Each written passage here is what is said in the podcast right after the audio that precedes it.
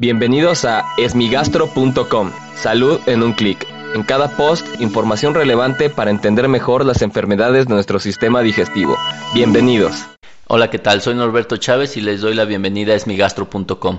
En este podcast daré respuesta a las dudas que tienen sobre las enfermedades del aparato digestivo.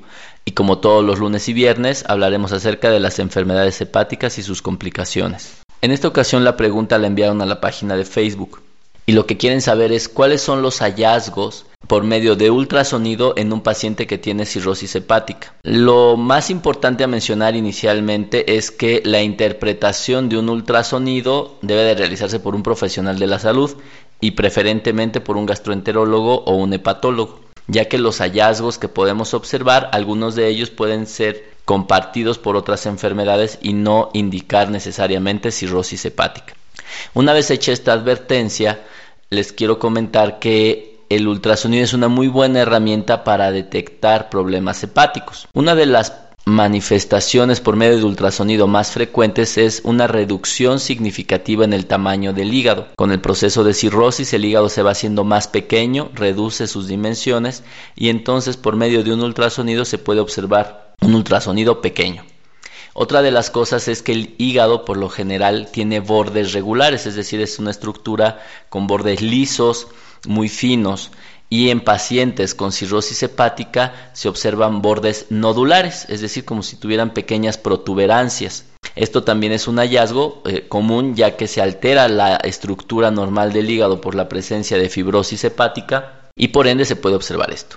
Otra de las cosas que se puede observar y ya no necesariamente en el hígado son las consecuencias de la cirrosis hepática. La más frecuente que se puede observar por medio de ultrasonido es la presencia de asitis o agua en el abdomen. La asitis por lo general en asociación con otros síntomas sugiere cirrosis hepática, aunque también el líquido en el abdomen puede estar, puede estar ocasionado por otras enfermedades, no solo a nivel hepático. Otra de las cosas que se puede observar es un crecimiento en el tamaño del hígado. Los pacientes con cirrosis hepática, debido al aumento en la presión a nivel hepático y debido a que las venas del vaso llevan sangre hacia el hígado y a este al estar obstruido por la cirrosis hepática incrementa la presión y por ende el tamaño del vaso.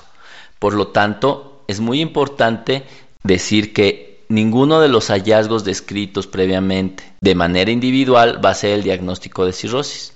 El diagnóstico de cirrosis se va a establecer por medio de una exploración física, un análisis de laboratorio, la investigación de los factores de riesgo, del cuadro clínico del paciente y obviamente la presencia de todos los signos que acabamos de mencionar. Sin embargo, sabemos que los pacientes pueden y actualmente revisan sus estudios de laboratorio, dada la premura de saber si tienen alguna enfermedad grave o no, y es importante que se den cuenta de si existen estos datos y en caso de ser positivo, ya que realicen este ultrasonido por otro motivo y encuentren alguno de estos hallazgos, acudan con un gastroenterólogo o con un hepatólogo para poder tener certidumbre acerca de la enfermedad que les aqueja. Les agradezco mucho a las personas de Facebook que han puesto comentarios, que han enviado preguntas o que hacen sugerencias sobre el podcast. Si tienen alguna duda, los invito a que escuchen los episodios previos. Si aún tienen algo que no les haya quedado claro, en el sitio web www.esmigastro.com encuentran el formulario a través del cual pueden enviarnos su pregunta. Gracias por haber escuchado este post. Si la información les fue útil, compártanla.